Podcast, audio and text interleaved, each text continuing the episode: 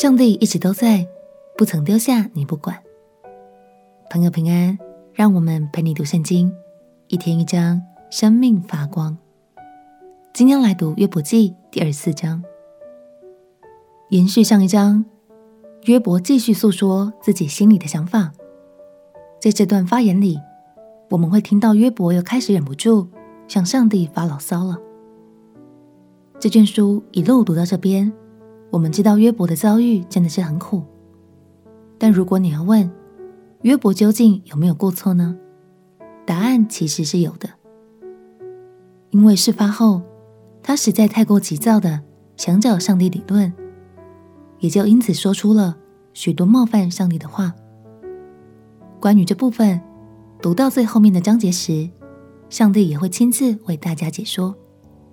现在就让我们先来听听约伯的发言吧。一起来读约伯记第二十四章。约伯记第二十四章，全能者既定其罚恶，为何不使认识他的人看见那日子呢？有人挪移地界，抢夺群畜而牧养；他们拉去孤儿的驴，强取寡妇的牛为当头；他们使穷人离开正道，世上的平民尽都隐藏。这些贫穷人如同野驴出到旷野，殷勤寻找食物。他们靠着野地给儿女糊口，收割别人田间的禾稼，摘取恶人余剩的葡萄。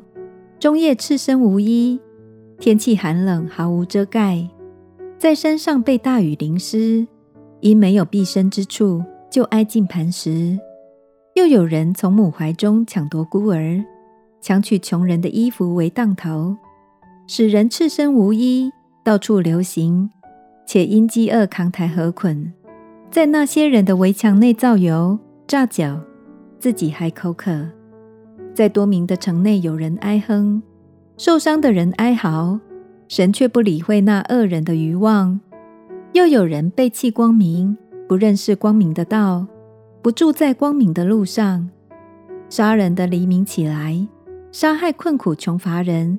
夜间又做盗贼，奸夫等候黄昏，说必无眼能见我，就把脸蒙蔽。盗贼黑夜挖窟窿，白日躲藏，并不认识光明。他们看早晨如幽暗，因为他们晓得幽暗的惊骇。这些恶人犹如浮萍，快快飘去。他们所得的分在世上被咒诅，他们不得再走葡萄园的路。干旱炎热消磨血水，阴间也如此消磨犯罪之辈。怀他的母要忘记他，虫子要吃他，觉得甘甜。他不再被人纪念，不义的人必如树折断。他恶待不怀孕不生养的妇人，不善待寡妇。然而神用能力保全有势力的人，那性命难保的人仍然兴起。神使他们安稳。他们就有所倚靠，神的眼目也看顾他们的道路。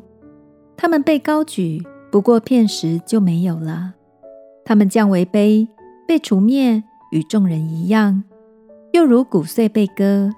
若不是这样，谁能证实我是说谎的，将我的言语驳为虚空呢？约伯在这里发出了对神的抱怨。他质问神：“为什么穷人被压迫的时候，神不理会？为什么恶人当道的时候，神不处理这一切？”约伯心怀不平，他似乎认为神没有照顾好人，也没有阻止坏事发生。这就像是有些人错误地认为，神创造万物之后就丢下不管了。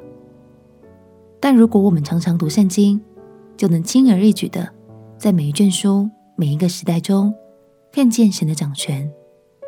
如果你回头读创世纪，也会发现，其实神最初有一个更美好的心意，那就是人要与他一同治理这地。亲爱的朋友，你是否也曾经像约伯一样，好想问神啊，这个时候你在哪里？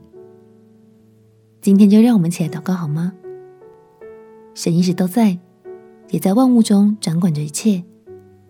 虽然我们无法完全明白其中的运行，但我们可以坚固信心，完全信任神是良善的神，在每件事物的背后，也都有他充满智慧的旨意。